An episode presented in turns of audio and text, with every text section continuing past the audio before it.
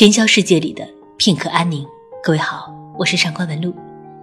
想查看今天节目的原文，你可以在微信中搜索公众号“上官文露读书会”。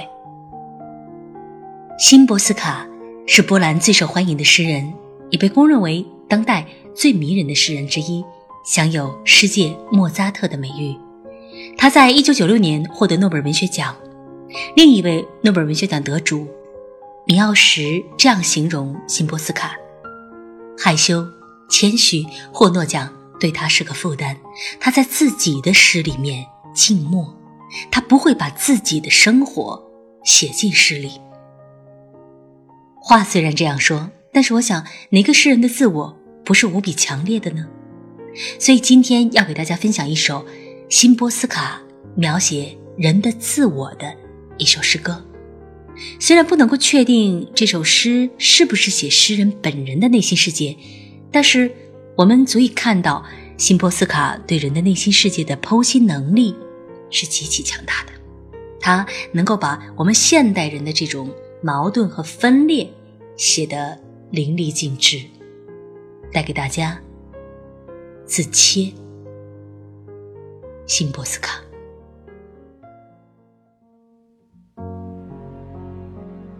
在危险中，那海参把自己分割成两半，它让一个自己被世界吞噬，第二个自己逃逸。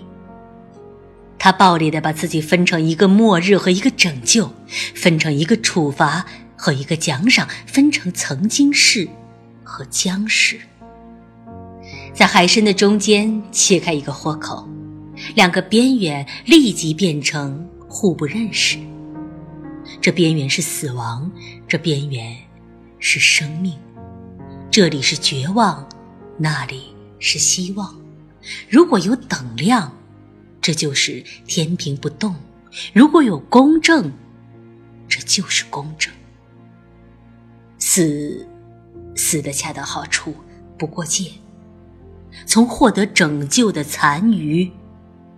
再生长，我们，我们也懂得如何分割自己，但只是分成肉体和一个碎语，分成肉体和诗歌，一边是喉咙，另一边是笑声，轻微，很快就消失。这里是一颗沉重的心，那里是不会完全死。三个小字，像光的三片小羽毛。我们不是被一个豁口分成两半，是一个豁口包围我们。我们不是被一个豁口分成两半，是一个豁口包围我们。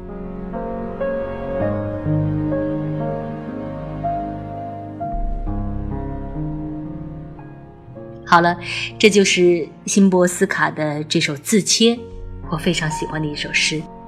我想，如果我们不去看这首诗歌的名字，我们或许还会觉得这个名字是不是应该是海参？但是“自切”这两个字却点出了这首诗里面的那种自我审视的视角：一个被吞噬，一个逃逸，一个处罚，一个奖赏。如果不是跳出自己的经验，一个上帝的视角来看，那么又怎么能够看出自己已经被分成了两半呢？而我们之所以能够看到矛盾、分裂的自己，就是因为如诗歌当中所说的，我们也懂得如何去分割自己，分割成肉体和诗歌。这句话说的肉体代表的就是生理活动和需求，而诗歌代表的是精神世界的象征，代表的是精神上的探索。正是因为有了精神世界，我们才不会任肉体置身于何种境地都毫无反应。人不是海参，只能够被切。但是相反，我倒是觉得。能够自切，这样的生物是幸运的。它也同时是不幸的，因为思考和探索在抵达终点之前，往往是漫长和痛苦的。人这一生，既然无法避免的要自切，那么就尽可能的切得更加细致一些吧。也让我们在切的过程中，发现自己内心深处真正的需要吧。好了，今天的诗歌分享就到这里。我是上官文露。如果你想查看今天这首诗歌的原文，你可以在微信中搜索公众号“上官文露读书会”，在那里，让我们共同找到喧嚣世界里的片刻安宁。祝各位晚安，再会。